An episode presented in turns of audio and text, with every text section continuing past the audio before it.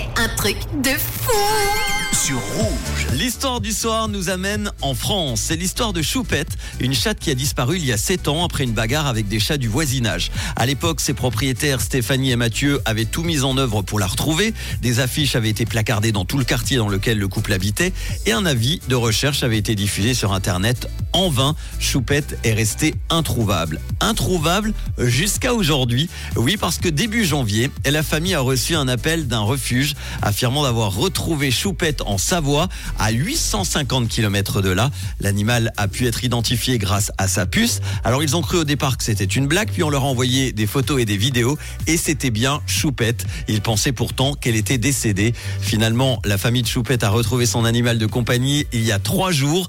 Elle les a reconnus tout de suite. La fille aînée qui avait deux ans lorsque la chatte a disparu ne s'en souvenait pas, et la plus jeune, âgée de 21 mois, l'a rencontrée pour la première fois.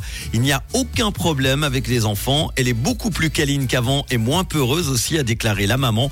En ces temps, Choupette a dû en voir évidemment des choses. Une histoire très touchante et positive que j'avais envie de vous partager aujourd'hui en ce mercredi dans le réseau sur Rouge avec les hits en non-stop dans quelques instants. Jungkook, Jamelia dans les souvenirs et aussi Sia avec Gimme Love sur Rouge.